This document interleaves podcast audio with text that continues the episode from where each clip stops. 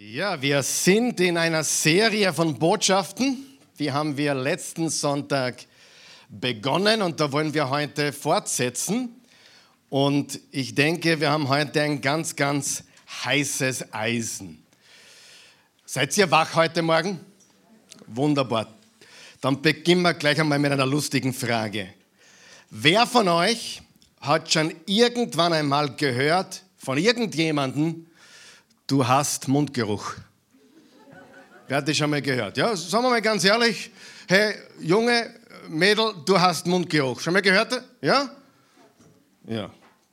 Ähm, ich habe das schon mehrmals erlebt in meinem Leben, nicht nur von meiner Frau, zweimal auch hier beim Rausgehen. Einmal sagt jemand zu mir und sagt, Karl Michael, du hast Mundgeruch. Sag ich, aha, danke.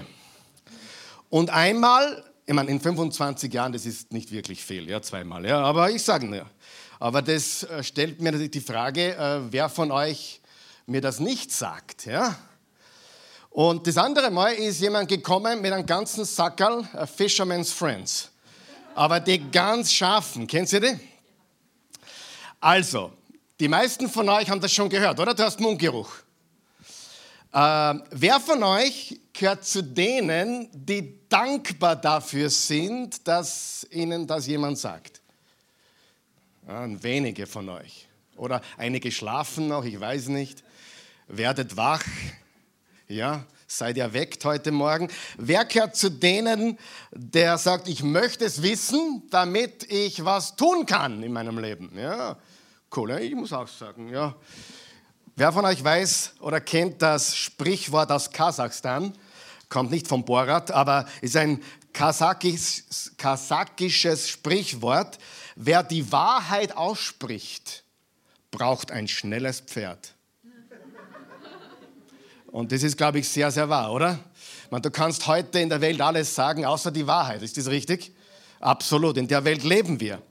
Wer gehört zu denen, die sagen, na, wenn du meinen Mundgeruch äh, riechst, sag nix, behalt's für dich, ich will es gar nicht wissen. Ja, niemand, okay. Super, ihr seid alle gut unterwegs heute, das freut mich.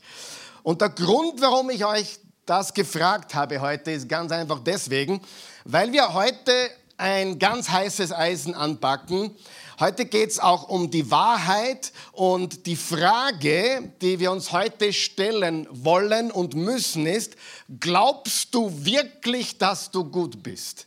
Ich will jetzt niemanden bloßstellen und niemanden auch, dass es niemanden peinlich wird, weil wenn ich jetzt fragen würde, wer glaubt, dass er gut ist, würden tatsächlich ein paar zufällig aufzeigen, was die falsche Antwort ist, by the way.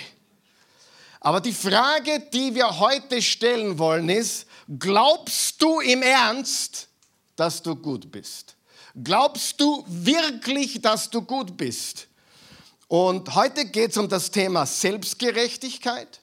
Heute geht es vor allem um das Thema falsche Güte, falsches Gutsein oder auf biblisch falsche Gerechtigkeit. Das ist heute unser Thema. Und noch einmal, die, die Serie lautet Fake.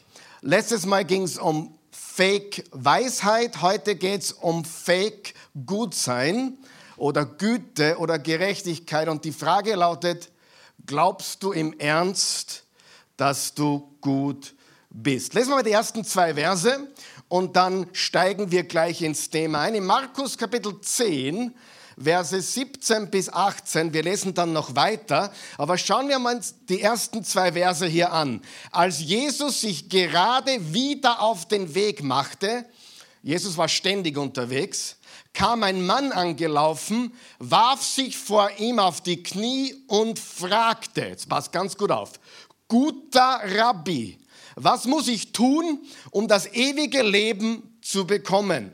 Ist es nicht interessant? Was wollen die Menschen immer wissen? Was muss ich tun? Helft's mir ein bisschen. Ist es nicht immer das Gleiche, egal in welcher Religion, egal ob ungläubig oder gläubig, was muss ich tun? Was muss ich leisten? Und hier ist die Tragik. Die Menschen da draußen glauben, dass wir so denken. Wisst ihr das? Die Menschen da draußen glauben, dass es uns darum geht, wie gut wir sind. Was nennst du mich gut? entgegnete Jesus, gut ist nur Gott, sonst niemand. Zwei zentrale Aussagen, die da drinnen sind. Zum einen, wie schon gesagt, was muss ich tun? Das jagt den Menschen seit der Menschheitsgeschichte. Was muss ich tun? Und die, der zweite wichtige Gedanke ist, gut ist nur einer, nur Gott ist gut, sonst niemand. Jetzt sagen einige, ja, Jesus hat hier äh, bestätigt, dass er nicht Gott ist, weil er selber sagt, was nennst du mich gut? Entgegnete Jesus, gut ist nur Gott, sonst niemand. Nein, Jesus tut genau das Gegenteil. Er bestätigt hier, dass er Gott ist und dass nur Gott alleine gut ist. Weißt du überhaupt, warum du gut zu mir sagst? Denn gut ist nur einer, gut ist nur Gott. Das ist das, um was es hier geht. Also zwei Gedanken. Was muss ich tun? Und die Erkenntnis, gut ist nur einer, nur Gott ist gut, sonst niemand. Und das stellt für die Menschen zwei Probleme dar. Nämlich Leistung, ich muss leisten, leisten, leisten. Ich bin entweder nicht gut genug oder ich komme mir zu gut vor. Das sind die beiden Extreme, die es gibt. Und der Glaube an sich selbst und seine eigene Güte. Und der Mensch an und für sich ist unheilbar religiös. Du hast richtig gehört. Jeder Mensch ist religiös. Jeder Mensch auf der ganzen Welt ist religiös. Wenn du weißt, was ich damit meine, ich meine damit, er strebt danach, irgendwie in seinen eigenen Augen gut zu sein. Und wenn er es nicht geschafft hat, gut zu sein, was macht der Mensch dann? Er versucht sich zu rechtfertigen. Der Grund, warum ich in der Todeszelle sitze und meine Schwiegermutter umgebracht habe, ist, weil alle so böse zu mir waren. Jeder hat für sein Verhalten eine Rechtfertigung, eine selbstgerechte Auslegung, warum er dies oder jenes tut oder das immer wieder wiederholt in seinem Leben. Meine Frau ist nicht für mich da, darum musste ich fremd gehen oder irgendetwas, was der Mensch sich in seiner eigenen Selbstgerechtigkeit zurechtlegt, um besser zu sein, um gut zu sein. Habe ich euch noch heute Morgen? Das ist ganz, ganz wichtig. Und dieser Leistungsdrang, dieser Glaube an sich selbst, dieses Gut sein müssen, dieses besser sein müssen oder sogar ich bin besser als du, ist eine unheilbare Krankheit des Menschen. Nur Jesus kann diese Krankheit heilen. Amen. Nur Jesus kann diese selbstgerechte Krankheit heilen. Ich habe ein bisschen gegoogelt. Ich google immer, bevor ich predige, weil ich, ich, ich mache immer zwei Sachen, bevor ich predige. Ich schaue immer in die Bibel. Das ist eine gute Idee, oder? Ist gut, oder? Ja, ja. Ich schaue in die Bibel und ich schaue, was die andere Seite sagt. Google. Einige müssen noch drüber nachdenken. Und ich habe gegoogelt Selbstgerechtigkeit. Jetzt schnall dich an. Die Presse, diese bekannte Tageszeitung in Österreich, hat am 1.10.2015 folgende Überschrift, folgende Headline gehabt über gewiss, ein gewisses Thema. Die Tugendrepublik der Selbstgerechten Österreich. Österreich die Tugendrepublik der Selbstgerechten. Frage, ist Österreich selbstgerecht? Unsere deutschen und Schweizer Zuschauer sind nicht viel besser und in Amerika auch nicht, oder? Aber Selbstgerechtigkeit ist etwas, was in Österreich, in Europa, eigentlich im Land des Wohlstandes, im Land des Luxus allgegenwärtig ist, oder? Wir sind besser als du, ich bin besser wie du, ich bin nicht so schlimm wie du und so weiter. Diese falsche Weisheit und diese falsche Güte. Übrigens, je weiter du runtergehst in der Gesellschaftsschicht, unter Anführungszeichen, zweite und dritte Welt, wenn es das noch gibt, umso anders sind die Probleme der Menschen. Die Menschen haben ganz andere Probleme in der dritten Welt, wie wir in der ersten Welt. Wir wollen ständig besser sein. Manche Leute auf der Welt wollen nur überleben. Stimmt es? Sie wollen über die Runden kommen. Und wenn du mal weißt, du bist niemand und du musst nur über die Runden kommen, dann denkst du nicht mehr so sehr daran, ob du gut bist oder nicht. Du weißt ganz genau, du bist es letztlich nicht. Eine Tugendrepublik der Selbstgerechten Österreich. Und ich habe es nicht studiert, aber ich traue mir zu wetten, dass je höher der Mensch angesiedelt ist, gesellschaftlich, durch die Bank, nicht jeder Mensch, aber normalerweise umso höher angesiedelt, umso selbstgerechter ist er. Je erfolgreicher, obwohl es auch Menschen gibt, die nichts auf die Reihe gebracht haben, die sind auch extrem stolz und selbstgerecht. Was ist Selbstgerechtigkeit? Danke für die Frage. Vereinfacht ausgedrückt ist Selbstgerechtigkeit dieser Mundgeruch, von dem ich heute schon gesprochen habe. Dieser Stolz. Vereinfacht ausgedrückt ist es, sich selbst für gut halten oder sich selbst für besser halten. Das ist Selbstgerechtigkeit. Und jetzt lesen wir weiter in der Geschichte, was Jesus zu diesem Menschen sagt, der zu ihm kommt, guter Rabbi.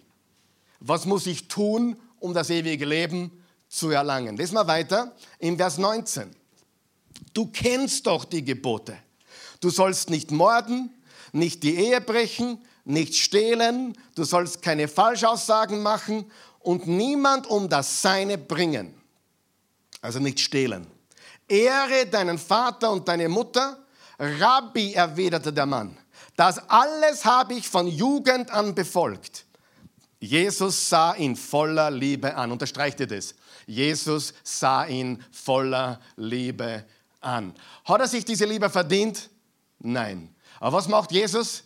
Er schaut ihn voller Liebe an. Eines fehlt dir sagte er, geh und verkaufe alles, was du hast und gib den Erlös den Armen. Du wirst dann einen Schatz im Himmel haben und komm, folge mir nach. Der Mann war entsetzt, als er das hörte und ging traurig weg, denn er hatte ein großes Vermögen. Da blickte Jesus seine Jünger der Reihe nach an und sagte, wie schwer ist es doch für Menschen. Unterstreicht er bitte, für Menschen Ganz wichtige zwei Worte. Für Menschen in Gottes Reich hineinzukommen, wenn sie viel besitzen. Die Jünger waren bestürzt, aber Jesus wiederholte, Kinder, wie schwer ist es, in das Reich Gottes zu kommen. Eher kommt ein Kamel durch ein Nadelöhr als ein Reicher in Gottes Reich. Da gerieten die Jünger völlig außer sich und fragten einander, wer kann dann überhaupt gerettet werden? Jesus blickte sie an und sagte, für Menschen, unterstreichte bitte, für Menschen. Für Menschen ist das unmöglich, nicht aber für Gott. Für Gott ist alles möglich. Interessante Passage. Manche sagen, okay, reiche Leute können nicht ins Himmelreich kommen. Das, das steht nicht da. Reiche Menschen haben den Nachteil, dass sie mehr aufgeben müssen, um Jesus nachzufolgen. Kann man reich sein und ein Kind Gottes sein? Absolut. Kann man arm sein und ein Kind Gottes sein? Absolut. Aber was muss ein Reicher verstanden haben, um ins Himmelreich zu kommen? Ein Reicher muss verstanden haben, ich darf mich auf nichts und ich darf mich auf, nicht, auf mich selbst verlassen. Ich darf mich nicht auf mein Vermögen verlassen. Mein Reichtum rettet mich nicht. Mein Vermögen rettet mich nicht. Ich muss alles ablegen und Jesus voll und ganz vertrauen und nachfolgen. Da gibt es das, das, das äh, Nadelöhr, wo die Kamele nur durchgehen konnten, wenn sie zuerst alles abgelegt haben, dann sind sie durchgegangen mit dem Kamel und auf der anderen Seite konnten sie wieder die Ware aufladen. Ein Nachfolger Jesu verlässt sich nicht auf Vermögen, und verlässt sich nicht auf eigenen Reichtum. Was hat Jesus gesagt in der Bergpredigt? Selig sind die, die arm sind vor Gott, denn ihnen gehört das Himmelsreich. Kann jemand, der kein Geld hat, in, in eigenen Augen reich sein? Absolut. Selbstgerechtigkeit. Ich, ich bin gut genug. Ich habe, was ich brauche und so weiter. aber er verließ sich auf das Falsche. Und für Menschen ist es unmöglich, ins Himmelreich zu kommen, aber Gott hat uns durch Jesus das Himmelreich geöffnet. Halleluja. Er war sehr reich. Schreibt das bitte auf. Er war sehr reich. Kein Problem. Sag mal mit mir, kein Problem. Reichtum ist kein Problem. Nein, absolut nicht. Du kannst arm sein und verloren sein und du kannst reich sein und verloren sein. Du kannst arm sein und gerettet sein und du kannst reich sein und gerettet sein. Es ist nicht der Reichtum. Es ist der Zustand deines Herzens. Es gibt die gierigsten Menschen auf der Welt, die sind arm wie eine Kirchenmaus. Und es gibt großzügige Menschen, zugegebenerweise weniger, aber es gibt, es gibt reiche Menschen, die sind extrem großzügig.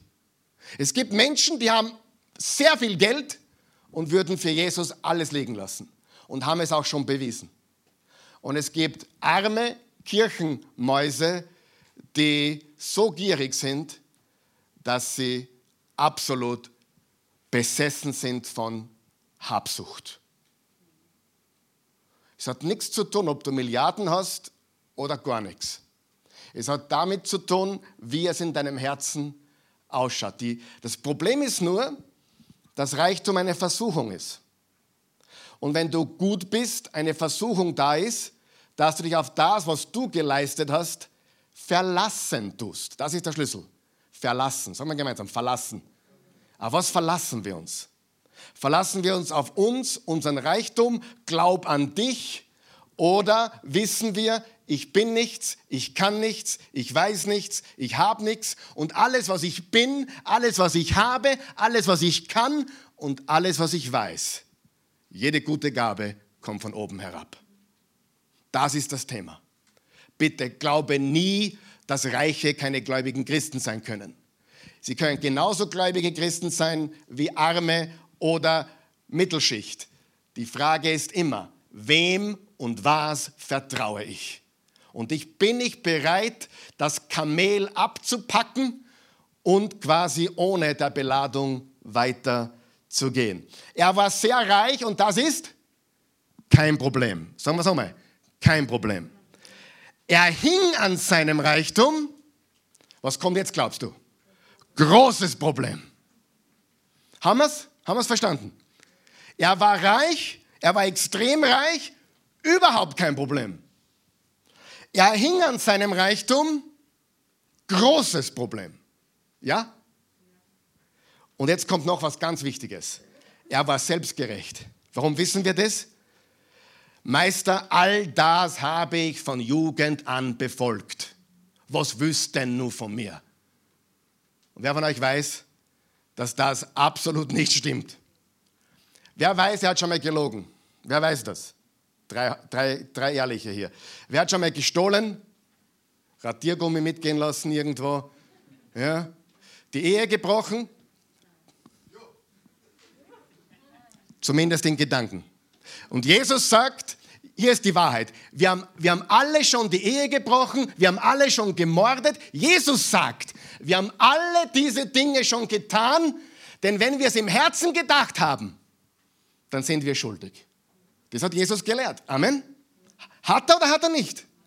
Und daher sagt Jesus, niemand auf der Welt hat auch nur ein einziges Gebot gehalten. Und wenn auch nur in Gedanken, wir sind schuldig vor dem ewigen Gott. Amen. So ist es. Er war sehr reich, kein Problem. Er hing an seinem Reichtum, großes Problem. Er war sehr selbstgerecht, noch größeres Problem. Das größte Problem, das der Mensch hat, ist, dass er glaubt, dass er gut ist. Weißt du das? Ich habe vor ein paar Tagen, ich schaue manchmal Krimis, nicht lachen jetzt bitte, ja. Äh, ich schaue manchmal Krimis und vor ein paar Tagen habe ich mir Soko Wien reingezogen. Kennt ihr das? Soko Wien. Und da gibt es ja diesen, diesen Beef, ah, deutschen, äh, Deutsch, ich wollte schon Beef sagen, diesen deutschen Kopf und den Österreicher Kopf, richtig? Und am Ende, ich, ich weiß die Folge nicht mehr und ich weiß nicht mehr den genauen Wortlaut, aber der Film, die, die, die, die Szene endet, wo der eine Kopf zum anderen sagt, diese selbstgerechten Österreicher. Diese selbstgerechten Österreicher. Und ganz ehrlich, ich habe es oft schon gesagt und gedacht, wie selbstgerecht wir in diesem Land sind. Und ihr Deutschen und Schweizer bildet euch nicht sein, ihr seid nicht besser. Faktum ist, er war sehr selbstgerecht und das war sein größtes Problem. Das größte Problem, das du haben kannst, ist nicht, dass du unkeusch gedacht hast letzte Nacht oder unkeusch getan hast letzte Nacht oder gelogen hast oder gestohlen hast.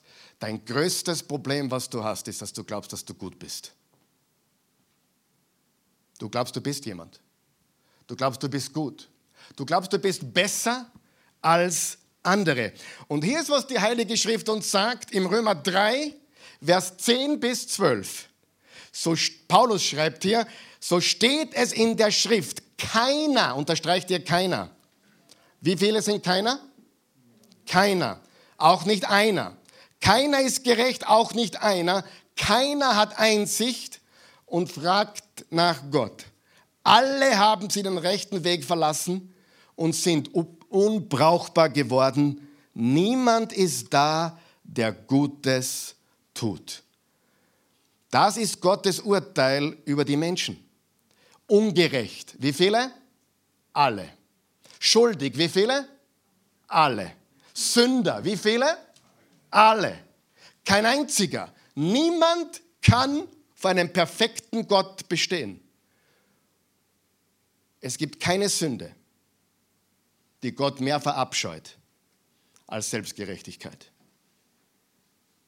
Ich sage das noch einmal.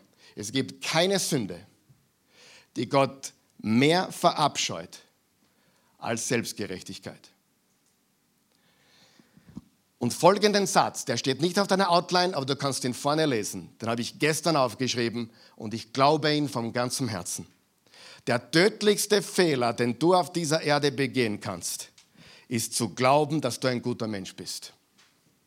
Der tödlichste Fehler, den du begehen kannst, ist, dass du glaubst, dass du ein guter Mensch bist. Das ist ein fataler Fehler und es ist ein ganz großer Irrtum. Willkommen in der Oase, du bist ein verzwickter, verdorbener, schlechter Mensch. Halleluja. So nett sind wir hier. Wir sagen euch die Wahrheit. Wir sagen dir, du hast Mundgeruch, weil wir dich lieben. Amen. Das ist so wichtig. Freunde, ich weiß, einige zappeln schon, einige, sogar einige Christen zappeln. Das kann man doch nicht sagen. Aber ich habe letztens jemandem gesagt, du bist ein guter Mensch. Ja, andere Menschen dürfen über dich sagen, du bist ein guter Mensch. Wer hat das schon mal gehört? Du hast ein gutes Herz oder bist ein guter Mensch oder irgend sowas. Ja, ist ja okay. Ich darf zu meinem, meinem Kind sagen, du bist so ein guter Bub, oder? Darf ich das? Aber wenn der Bub daherkommt und sagt, Papa, ich wollte einmal sagen, ich bin so ein guter Bub. Was würde ich dann denken? Das ist nicht richtig, das tun wir nicht. Das ist Selbstgerechtigkeit. Die Bibel sagt sogar, andere dürfen dich loben, aber du dich nicht selbst. Und das sind wir jetzt in der heutigen Gesellschaft, nicht nur mit Menschen, die glauben, wie gescheit sie sind, wie wir letzte Woche gelernt haben, sondern auch Menschen, die glauben, wie gut sie sind und wie brav sie nicht sind und wie anständig sie nicht sind. Und der fatalste Fehler, den du begehen kannst, ist zu glauben, dass du ein guter Mensch bist. Das ist ein Irrtum. Und jetzt schnall dich bitte an. Es ist die einzige Sünde. Ist Selbstgerechtigkeit Sünde? Sagen wir es alle laut gemeinsam. Ja. Ist Selbstgerechtigkeit Sünde? So, jetzt pass bitte gut auf, damit du mich ja nicht missverstehst. Das ist die einzige Sünde, die dich aus dem Himmel ausschließt. Die einzige. Wisst ihr, warum so viele Menschen unseren Glauben nicht verstehen da draußen? Weil wir ihn so falsch repräsentieren. Wir geben, die Leute da draußen glauben, ich rede mit vielen Menschen aus der Welt, die glauben, bei uns geht es um besser werden, gut werden, äh, freundlicher werden. Es geht darum, dass wir anständiger werden. Und nichts könnte weiter von der Wahrheit sein. Jesus hat nicht schlechte Menschen gut gemacht oder gute Menschen besser gemacht. Jesus hat tote Menschen lebendig gemacht. Ganz ein großer Unterschied. Beim Christsein geht es nicht um besser werden. Beim Christsein geht es um, du bist tot und du wirst lebendig. Er ist auferstanden und wenn du an ihn glaubst, dann wechselst du vom Tod ins Leben, von der Dunkelheit in die, in, ins Licht, von Hölle in den Himmel. Du wirst ein neuer Mensch. Das Fatalste, was du tun kannst, und das schließt dich vom Himmel aus, definitiv. Wenn du stirbst und sagst, Gott, ich bin so gut, du musst mich eh aufnehmen. Weißt du, das Problem ist? Du vergleichst dich mit dem Falschen. Zu dem komme ich dann gleich. Hm? Mein Bruder Markus und ich spielen Tennis. Ich schieße ihm jedes Mal vom Platz. Er will es nicht wahrhaben. Er ist zwei Jahre jünger. Ich bin besser am Tennisplatz. Ich bin richtig gut. Wenn, wenn jemand mich und den Markus Tennis spielen sehen, dann sagen, war der Karl Michael, boah, der kann Tennis spielen. Weißt du, wenn du mich fragen würdest, in Oklahoma mit meinem Bruder, kannst du Tennis spielen? So, ja, ziemlich gut. Aber wenn der Roger Federer daherkommen würde und sagen, Karl Michael, kannst du Tennis spielen? Sage ich, na, im Vergleich zu dir nicht. Richtig? Es kommt immer darauf an, mit dem du dich vergleichst. Und eines muss dir klar sein, wir werden alle mit Jesus verglichen. Und wenn du dich mit Jesus vergleichst, dann bist du ein Sünder. Du bist verloren, egal ob du Mutter Teresa hast, heißt oder Papst Franziskus. Wir sind alle Sünder vor einem perfekten Gott. Der Grund, warum da draußen auch Menschen das Christentum hassen, ist auch folgender. Manche haben gehört, dass es Menschen gibt, die haben wirklich, ich, ich war selber dort im Gefängnis, wo die Mörder sitzen. Äh, Im Todestrakt war ich noch nicht in Amerika, aber ich war dort, wo die Mörder sitzen. Und uns wird vorgeworfen, dass wir predigen.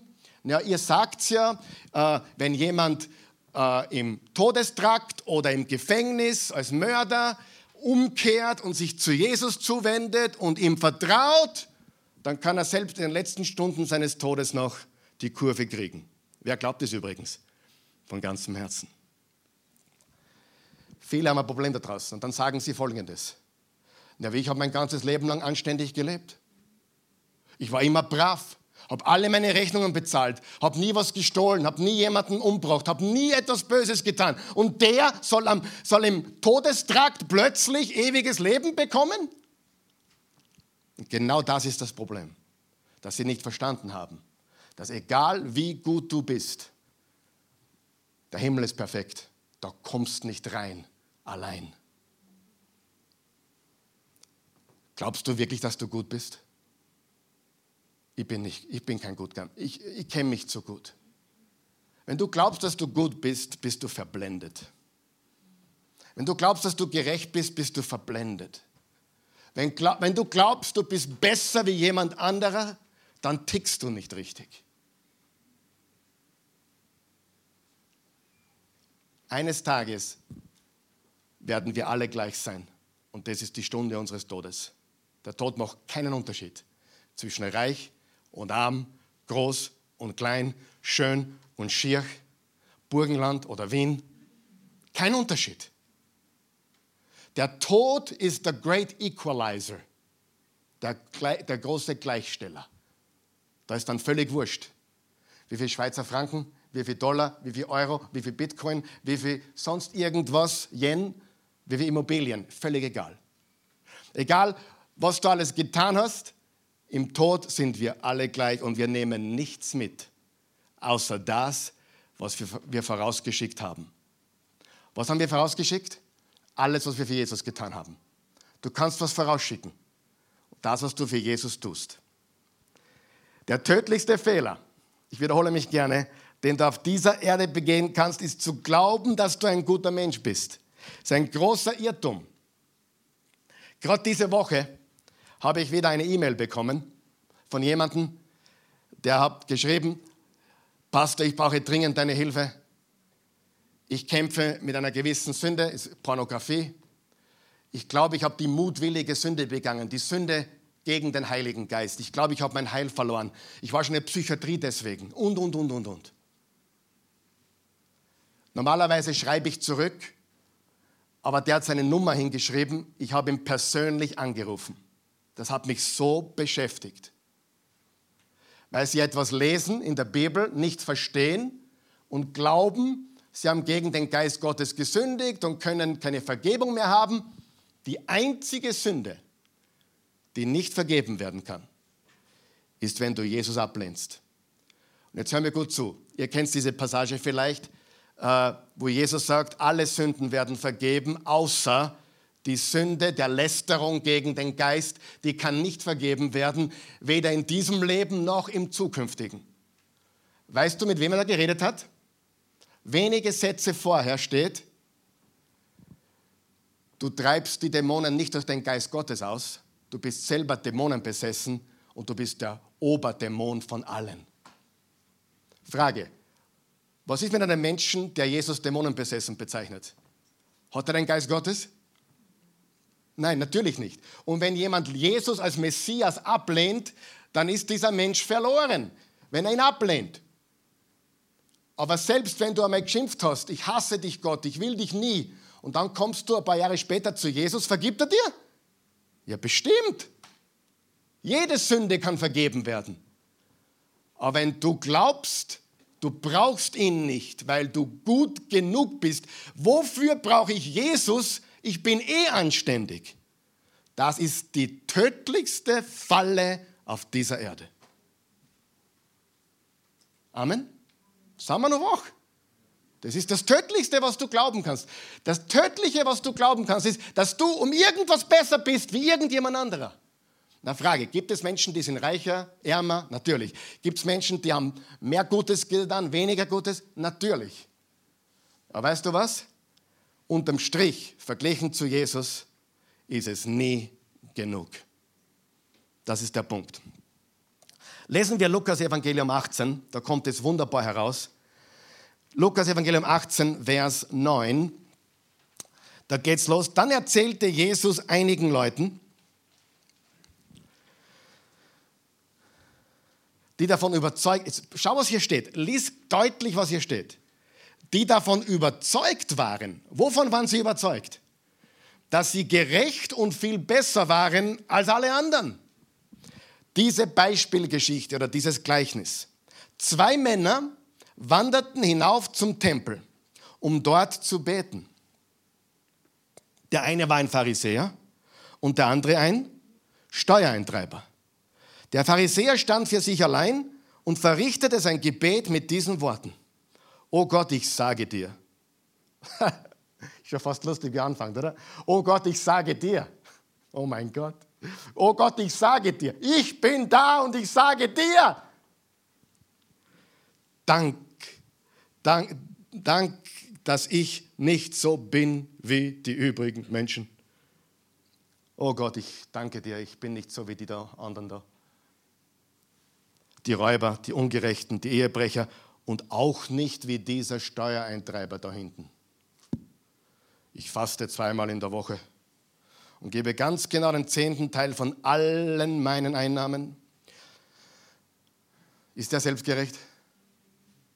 Aber der Steuereintreiber stand in der hintersten Reihe und wagte es nicht, seine Augen zum Himmel aufzuheben. Stattdessen schlug er sich mit der Faust auf die Brust ein Zeichen der Reue und sagte, Gott vergib mir, denn ich bin ein Sünder durch und durch. Ich sage euch, dieser Mann ging wieder vom Tempel nach Hause und hatte Gottes Vergebung erfahren, anders als der Pharisäer. Denn jeder, der sich selbst über andere erheben will, wird erniedrigt werden. Wer aber demütig ist, wird hoch erhoben werden zerlegen wir das, okay? Übrigens, diese Selbstgerechtigkeit findest du unter Ungläubigen, unter Atheisten, unter Agnostiker, unter religiösen Leuten, unter Juden, unter Christen. Diese Selbstgerechtigkeit findest du in jedem Lager und jeder Gruppierung. Sie macht keine Ausnahmen. Darf ich fragen, wer hat schon mal in einer Kirche selbstgerechte Menschen kennengelernt? Tragisch, oder? Sitze du hinten hin, weil ich bin besser, ich sitze vorne. Ich habe am, am, Mittwoch was gesagt, ich sage es jetzt noch einmal. Eigentlich, ich stehe überhaupt nicht drauf, dass man zu mir Pastor sagt. Mein guter Freund, der David, nennt mich Hochwürden. Äh, ich finde es lustig, aber ich, ich, ich, ich lehne das komplett ab. Ich, es gibt nur einen Hochwürden, das ist Jesus Christus. Es gibt nur einen, der heilig ist. Weißt du, und wie wir am Mittwoch gelernt haben, Johannes hat geschrieben in der Offenbarung und er hat gesagt, ich bin euer Bruder. Und der war Apostel, der war Prophet und Evangelist und er hat gesagt, ich bin euer Bruder. Wenn du mich irgendwann einmal hörst, dass ich zu mir, zu mir selber sage, Apostel oder Prophet oder Hochwürden, wenn ich mich selber so bezeichne, bitte, sag mir, ich habe Mundgeruch. Ja, das stinkt. Sie andere können viel über dich sagen. Das ist okay. Ist okay, wenn andere dich ehren und schätzen. Amen. Absolut. Das ist absolut okay. Aber sich selbst zu erhöhen, sich selbst für wichtig zu nehmen oder gerecht zu sehen, das ist, wo Gott sagt, das stinkt wie der schlimmste Mundgeruch. Warum hat Jesus dieses Gleichnis erzählt? An wen war es gerichtet? Es war gerichtet an die, die von ihrer eigenen Gerechtigkeit überzeugt waren. Wir haben das ja gelesen. Er sagte es an die, die gerecht und viel besser waren in ihren eigenen Augen. Sie waren überzeugt von ihrer eigenen Gerechtigkeit. Frage, wer gehört da dazu? Sagen wir mal ganz ehrlich. Bist du manchmal selbstgerecht? Ich bin manchmal selbstgerecht. Absolut. Darf ich so ehrlich sein? Ich bin manchmal selbstgerecht. Ich glaube manchmal, wenn, ich, wenn du mir einen schlechten Tag erwischt, dass alles, was ich mache, sowieso sinnlos ist. Hör den ihm zu. Ich arme ich. Selbstmitleid. Selbstmitleid ist sehr eng verwandt mit der Selbstgerechtigkeit, sich selber wichtig zu nehmen. Narzissmus, Ego, oh, wenn du Selbstmitleid hast, bist du ein Opfer. Und wenn du ein Opfer, Opfer, Opfermentalität, oh, es geht, die ganze Welt dreht sich um mich und alle haben mich so schlecht behandelt, ist eine Form von Selbstgerechtigkeit. Und wenn du mich an einem Tag erwischt, wo ich wirklich super drauf bin, kann es sein, dass ich mich vielleicht zu wichtig nehme oder glaube, ich sei jemand. Apropos, ich bin jemand. Ich habe noch nirgendwo auf der ganzen Welt, und ich liebe mein Land. Wer glaubt mir, dass ich Österreich liebe? Ich liebe mein Land. Aber noch nirgends auf der Welt habe ich so oft gehört, weißt du nicht, mit wem du redest? Oder wenn, und es gibt auf der ganzen Welt nirgendwo so viele Prominente wie in Österreich. Wirklich, jeder ist prominent. Einer hat mir erklärt, es gibt die A-Promis, die B-Promis und die C-Promis. Oh, und ich, ich, bin, ich bin zwischen B und C, hat er mir erklärt. Sage ich, ach so, hast du Probleme? Aber ehrlich, ich habe noch nie auf der Welt ein Land gefunden, wo es so viele Prominente gibt wie in Österreich. Und einer sagte zu mir sogar, da habe ich die Hochzeit gemacht, äh, und der hat dann gesagt, der Karl Michael muss froh sein, dass er mich trauen hat dürfen, weiß er nicht, wer ich bin.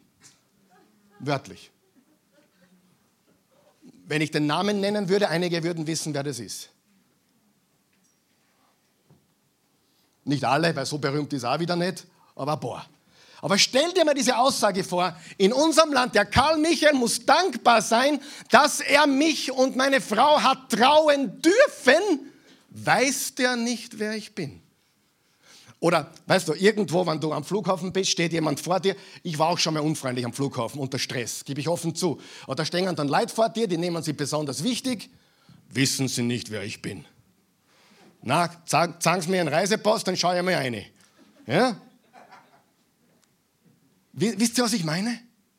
Echt große Menschen, und das habe ich auch erst lernen dürfen über die Jahre, echt große Menschen machen sich kleiner, als sie sind. Echt große Menschen nehmen sich unwichtiger, als sie sind. Echt große Menschen posaunen nicht, wer sie sind, durch die Gegend, sondern lassen das andere tun. Das ist sehr wichtig. Und diese beiden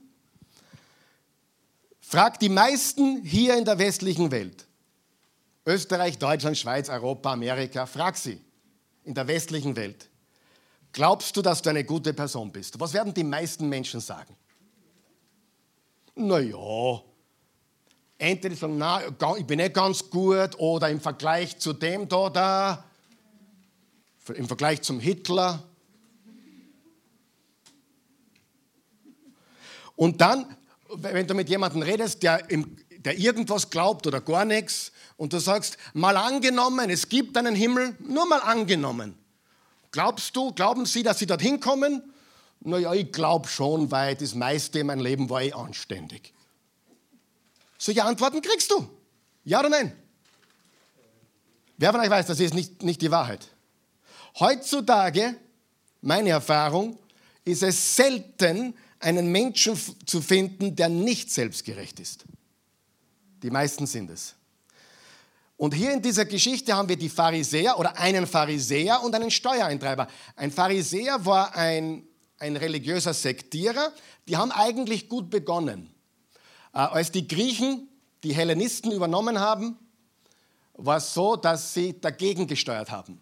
Die, die Griechen wollten äh, die heidnische Kultur und ihre griechischen Götter reinbringen und die Pharisäer haben gesagt, nein, wir dienen Jahwe, wir dienen dem, dem Alten Testament, also der, der, der Tora und wir sind ganz extrem und wir halten alles bis zum letzten Buchstaben. War ein guter Start, oder? um das zu vermeiden, dass die heidnischen Götter hereinkommen. Nur dann wurden sie sehr extrem, sie fühlten sich sehr gut und sie waren voll von sich selbst. Wer kennt jemanden, der voll von sich selbst ist? Wer kennt mindestens fünf solche Leute? Oder zehn? Voll von sich selbst. Und wenn du voll von dir selbst bist, hat sonst nichts und niemand Platz. Besessen von selbst, fixiert auf sich, Eigenliebe ist eine Sackgasse. Und der Steuereintreiber war so das letzte Gesindel, was es gab. Der Steuereintreiber hatte von den Römern, die an der Macht waren, das Recht, in seinem Viertel, in seinem Gebiet Steuern einzutreiben. Und es war nicht vorgeschrieben, wie viel er nehmen durfte. Er musste einen gewissen Satz abliefern, aber er konnte mehr einnehmen, als er abliefern musste. Und also er konnte quasi sogar andere anheuern, sagen, hey, du, hol, du auch paar, hol du auch was, du auch was. Ein Multilevel-Scheme, Ponzi-Scheme, ja, Gauner, korrupt. Die waren die korruptesten Gauner der Gesellschaft. Und Matthäus, der Jünger Jesu, war so einer. Er kam Jesus kam zu ihm und sagte, hey, heute werde ich bei dir essen. Folge mir nach. Und er wurde einer der zwölf. Der Pharisäer redete mit sich selbst, über sich selbst. Er wollte sich selbst hören. Er hatte keine Connection zu Gott.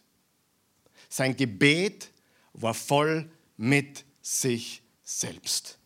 Stolz und überheblich. Lesen wir Jakobus 4. Aber Gnade gibt er umso mehr. Gnade gibt er umso mehr. Wer ist froh über die Gnade Gottes? Wer ist froh, dass er weiß, ich bin ein Sünder in Not eines Retters? Und seine Gnade ist größer als alle meine Sünden? Wer weiß das? Halleluja. Aber Gnade gibt er umso mehr. Deshalb sagt er, den Hochmütigen widersteht Gott, aber den Demütigen gibt er Gnade. So unterwerft euch nun Gott. Widersteht aber dem Teufel, dann wird er von euch fliehen. Nähert euch Gott, dann wird er sich euch nähern. Wascht die Hände, ihr Sünder, reinigt eure Herzen, ihr Zwiespältigen. Fühlt euer Elend, trauert und weint. Euer Lachen soll sich in Trauer verwandeln und eure Freude in Kummer. Stopp einmal ganz kurz. für die, die jetzt ganz verwirrt sind. Steht nicht im Philipperbrief, freut euch im Herrn alle Zeit und abermals sage ich, freut euch. Wer glaubt, dass wir uns freuen sollen? Die Freude am Herrn ist unsere Kraft, nicht die Freude an uns selbst. Weißt du, wer von euch weiß, du kannst mehrere Kinder haben und die müssen eine andere Botschaft in dem Moment hören. Wer hat das schon erlebt? Ja? Zum Beispiel, äh, nehmen wir den Raphael her, der fast alles perfekt macht. Ja? Der, wo man sich hundertfach verlassen kann auf alles, was man ihm sagt, auch Dinge, die man ihm nicht sagt. Und dann nehmen wir ein, ein anderes Kind von mir. Das ist genauso liebenswürdig, genauso, ich liebe es genauso und es ist auch genauso so, so aufrichtig wie der Raphael, aber halt ein Schlampanz. Übrigens, hab, ich habe so ein Kind nicht, ich tue nur, das ist nur, das ist Gleichnis, ja, das ist Gleichnis. Das ist nur Beispielrede, ja. Und jetzt stell dir vor, was wäre meine Botschaft an den Raphael? Meine Botschaft an den Raphael ist, hey, nimm's einmal easy. Relax. Hey, äh, nimm da mal einen Tag frei. Oder hey, er, er tut das eh super. Aber ich sage nur, meine Botschaft an so ein Kind wäre, hey, tu einmal was anderes. Oder werde einmal spontaner. Und dem anderen würde ich sagen, hey, Disziplin endlich einmal, oder? Liebt Gott uns alle miteinander? Für einige von euch würde ich sagen, freu dich. Jesus liebt dich. Freu dich, freu dich, freu dich. Und jemand anderen muss ich sagen, hey, ich mache mir Sorgen um dich. Du tust nur mehr arbeiten in der Gemeinde und ich denke mir, deine, deine Freude und Beziehung zum Herrn geht verloren. Das ist ein Unterschied. Gott hat eine Message, aber manchmal brauchen wir unterschiedliche Dinge. Manche müssen endlich einmal Freude lernen und andere müssen einmal lernen, hey, es ist ernst, du musst jetzt ernst machen der gleiche Vater, der seine Kinder alle gleich liebt. Versteht ihr, was ich sagen will? Ja oder nein? Ich sehe durch die Masken nichts. Einige schauen mir an, wie, keine Ahnung, das ist so komisch mit den Masken. Uh. Wer ist froh, dass ich keine tragen muss, da oben? Das wäre eine Predigt, oder? Auf jeden Fall, ihr versteht den Punkt, oder? Und hier redet Jakobus mit Menschen, die Holodoro, alles super, wir sind die Besten. Das sehen wir später noch. Und da sagt er, erkennt, wie elendig ihr seid. Dann Vers 10, demütigt euch vor dem Herrn, dann wird er euch erhöhen. Redet nicht schlecht übereinander, liebe Geschwister. Wer Bruder oder Schwester verleumdet oder verurteilt, der verleumdet und verurteilt das Gesetz. Wenn du freilich über das Gesetz urteilst, machst du dich zu seinem Richter, anstatt es zu befolgen. Es gibt nur einen Gesetzgeber und Richter, nur er kann freisprechen oder verurteilen. Wer bist du eigentlich? Mir gefällt das. Wer bist du eigentlich? Wer glaubst du eigentlich, dass du bist, der sich ja da zum Richter über seinen Nächsten aufspielt? Nun zu euch, die ihr sagt, heute oder morgen wollen wir in die und die Stadt ziehen, wir werden ein Jahr dort bleiben, Geschäfte machen und viel Geld verdienen. Ihr wisst doch nicht einmal, was morgen sein wird. Was ist denn euer Leben? Es ist nur ein Dampf, der kurze Zeit sichtbar ist und dann verschwindet. Übrigens, weise Menschen wissen, dass sie sterben.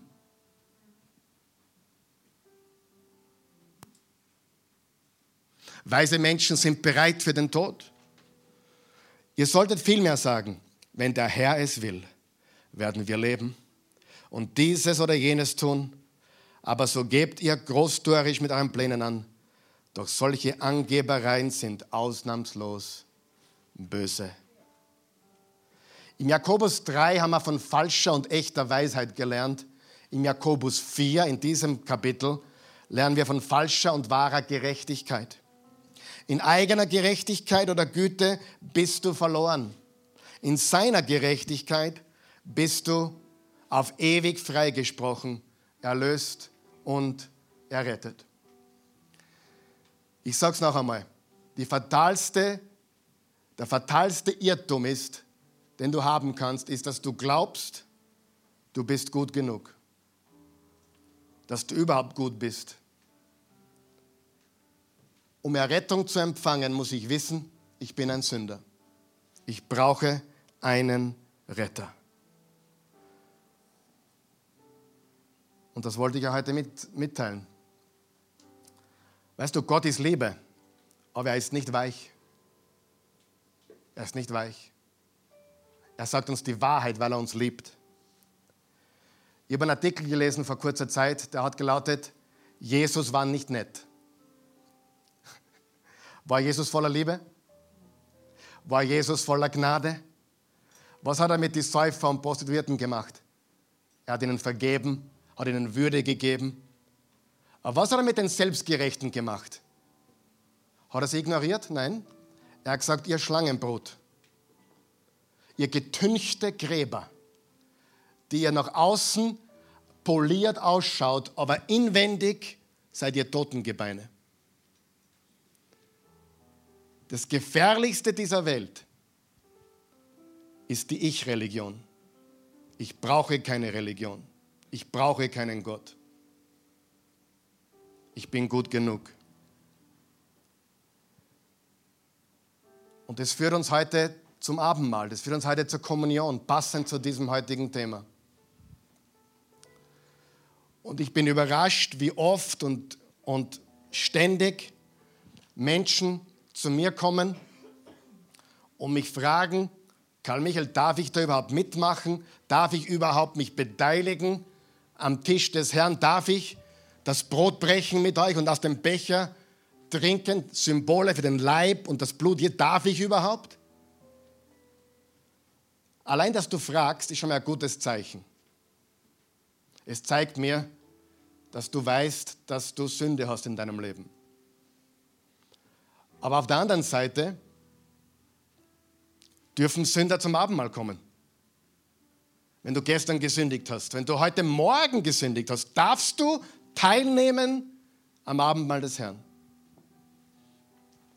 Ja, du darfst. Was ist die Voraussetzung? Dass du weißt, ich bin nicht gut genug. Aber er hat mich reingewaschen von aller Schuld. Er hat seinen Leib für mich gegeben. Viele Christen aus vielen Konfessionen haben den Tisch des Herrn zu einer Sache gemacht, wofür man würdig ist oder nicht würdig ist. Und das ist Quatsch.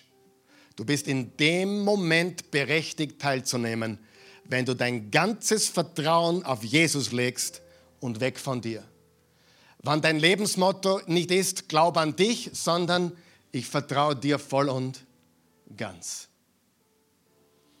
Was einige auch hören müssen, endlich einmal ist, ich glaube, Gott ist stolz auf mich, weil diese Woche habe ich mich wirklich verbessert. Gott war auch vorher schon stolz auf dich. Er hat dich vorher schon geliebt. Er hat dich gelebt, auch wenn du gestern Nacht ins tiefste Loch gefallen bist, ever. Er liebt dich. Wann verstehen wir, dass es nicht davon abhängt, was wir tun, sondern was er getan hat? Wann verstehen wir, dass das Kreuz und nicht meine eigene Güte die Lösung ist? Gott reagiert nicht auf das, was wir tun. Wir antworten auf das, was er getan hat. Und was er getan hat, stellt uns richtig vor seinen Augen. Es ist seine Geschichte, nicht meine Geschichte. Es ist sein Weg, nicht mein Weg. Er liebt mich, wie ich bin. Wer glaubt es? Wie ich bin. Heb deine Hand, wenn du es glaubst. Wenn du es glaubst, heb deine Hand. Einige müssen frei werden, wirklich. Ich sage euch ganz ehrlich. Einige sind religiös und sind gefangen in, in, in ah, ich will Gott endlich, ich will Gott endlich zufriedenstellen viel Glück. Das kannst du nicht. Einmal habe ich fünf Jahre mit einem Mann gearbeitet, also in der Oase, versucht. Jeden Sonntag, wo ich ihn gesehen habe, hat er mal gesagt, er will endlich Christ werden. Jeden Sonntag, ich will endlich Christ werden. Sage ich, ja, das sagst du mir jeden Sonntag. Was verstehst du darunter? Ja, ich weiß, ich bin noch nicht gut genug. Ich weiß, ich bin noch nicht angekommen. Egal, wie oft ich versucht habe, das ist nicht vom, das ist nicht, ob es im Hirn war, weiß ich nicht, aber es ist nicht ins Herz gerutscht.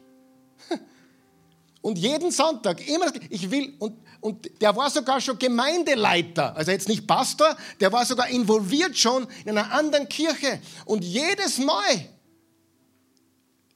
ich, ich muss es endlich schaffen, dass ich wirklich Christ werde. Sag ich, was meinst du? Wer von euch hat das verstanden? Du kannst nicht schaffen, dass du Christ wirst. Du kannst nur Jesus vertrauen. Amen. Seid ihr wach heute? Noch etwas. Was rettet uns? Rettet uns unser Glaube? Ja oder nein? Wer sagt ja? Wer sagt nein? Die richtige Antwort ist nein.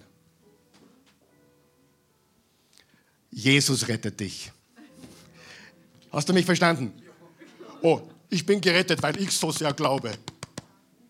Versteht ihr mich jetzt?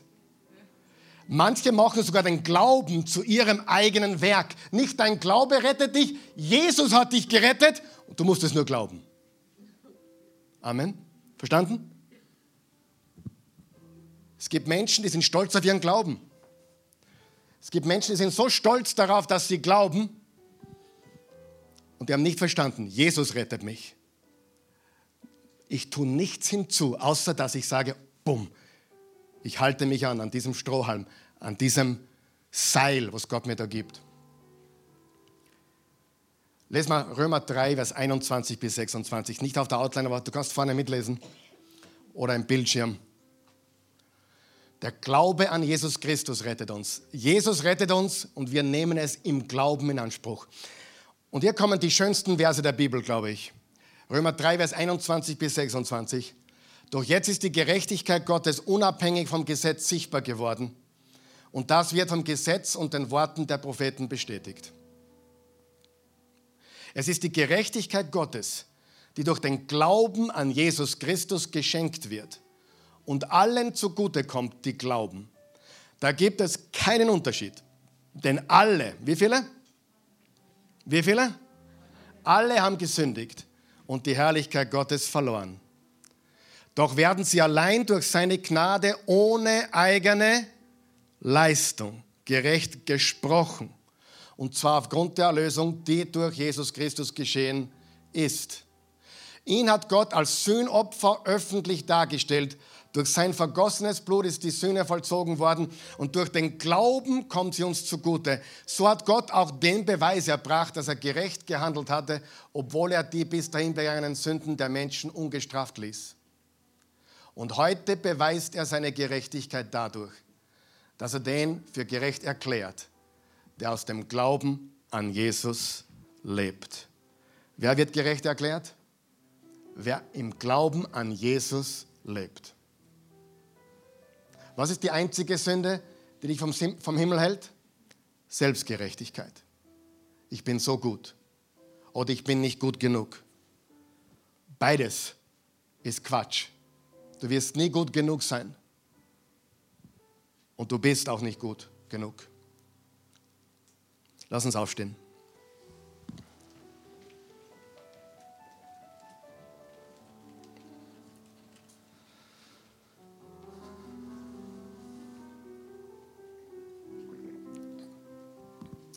Vater im Himmel, wir danken dir. Wir loben und preisen dich. Wir geben dir alle Ehre. Du bist ein guter, gnädiger Gott. Es gibt so viele Menschen, die sind beladen mit Schuldgefühlen und mit Verdammnis. Mach sie heute frei. Bitte mach sie heute frei. Und dann gibt es wieder andere, die glauben, dass sie so gut sind und Gott nicht brauchen. Ich vermute, dass die Schuldbeladenen und, und die, die mit Verdammnisgefühlen mehr hier vor Ort sind, als die, die nicht da sind. Warum? Ich habe eines gelernt. Meistens kommen die in die Oase oder den Gottesdienst, die Probleme haben, die Schuldgefühle haben, die Hilfe brauchen. Die meisten Selbstgerechten sind eh nicht da. Und die Oase ist kein Ort, wo man als Christ selbstgerecht werden kann, oder? Ich glaube im Gegenteil. Wir sind ein Selbstgerechtigkeitsentgiftungszentrum. Das gefällt mir. Ist mir gerade eingefallen, aber das gefällt mir. Wir sind ein Selbstgerechtigkeitsentgiftungszentrum. Das heißt, wenn du mit Selbstgerechtigkeit hergekommen bist, weil du von einer anderen Kirche kommst oder einer anderen Denomination oder anderen Religion oder beladen bist mit dieser Selbstgerechtigkeit, hier wirst du davon freigesetzt. Du hast sicher auch schon gemerkt, dass wir in der Oase mit Titeln nicht herumwerfen oder jetzt irgendwelche Leute besonders wichtig machen. Ich meine, wir sind alles Menschen, aber wer von euch hat schon gemerkt, wir bevorzugen hier niemanden. Also ich hoffe nicht. Ich, ich möchte alle gleich behandeln, weil Jesus sie alle gleich behandelt. Ich kann nicht für alle gleich da sein, aber wir sind alle gleich. Wir sind Brüder und Schwestern. Selbstgerechtigkeit Entgiftungszentrum.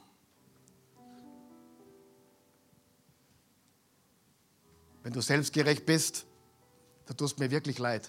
Also ich habe gestern geweint. Ich habe an jemanden denken müssen. Zehn Jahre versuche ich dieser Person das Evangelium näher zu bringen. Zehn Jahre. Steht auf meiner Gebetsliste. Ich habe ein paar ganz hartnäckige auf meiner Gebetsliste. Egal, was ich sage, wie, wie, wie gut ich es formuliere, egal, wie meine Rhetorik drauf ist, so intelligent, aber er er versteht es nicht. Er versteht nicht, dass ich keine Religion habe. Er versteht nicht, dass ich nicht glaube, dass ich gut bin. Er versteht, er, er sagt sogar, Karl Michael, du bist der Klasse, ein guter Mensch. Ich sage, ja, danke, aber ich weiß, wie ich wirklich bin. Amen. Und egal, was ich sage, egal von welchem Engel ich es versuche zu erklären, es geht nicht rein selbstgerecht. Er braucht das nicht. Ich bin eh gut.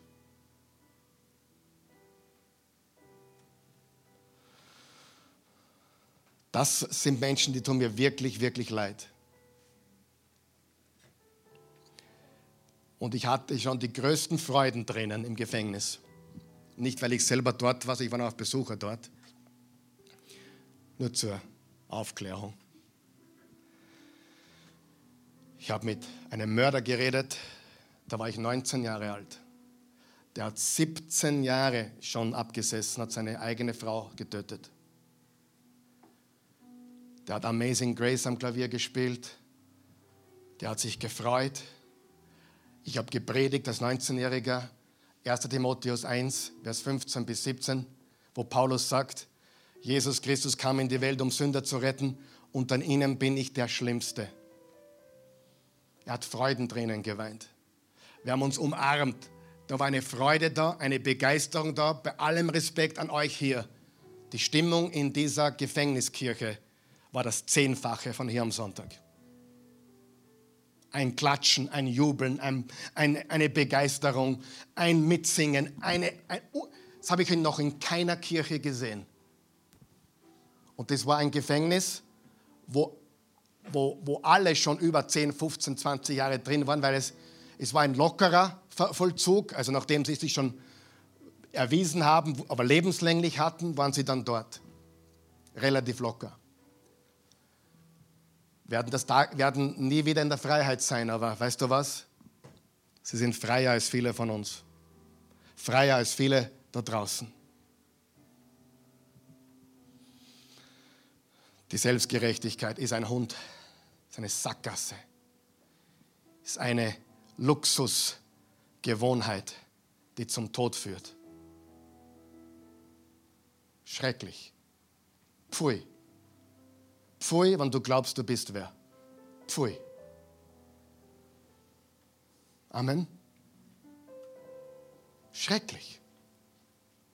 Und der andere war gebrochen, der Steuereintreiber, der nur gegaunert hat, war gebrochen und hat gesagt, Gott, es tut mir so leid. Verzeih mir. Und Freunde, das ist das, was die da draußen nicht verstehen. Die halten, ich weiß es, Leute meiner eigenen Familie halten mich für einen religiösen Spinner, weil sie meine Message gar nicht kennen, weil sie gar noch nie hingehört haben. Und, und wenn ich es ihnen sage, geht es nicht rein. Die glauben immer noch, es gibt Religionen, der Karl Michael hat seine und die Moslems haben die und die Buddhisten, alle haben so eine Religion und es geht eh überall ums Gleiche. Gutes tun. Das glauben die.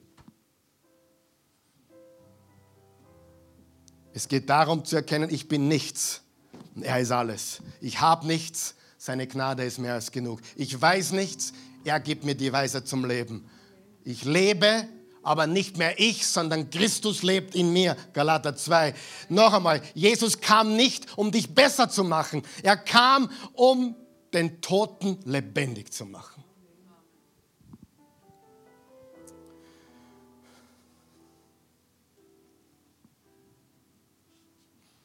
Ich weine oft für unser Land.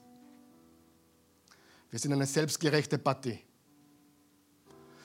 Von Prominenten und möchte, möchte gern Prominenten und super schicki Mickis und alles Mögliche.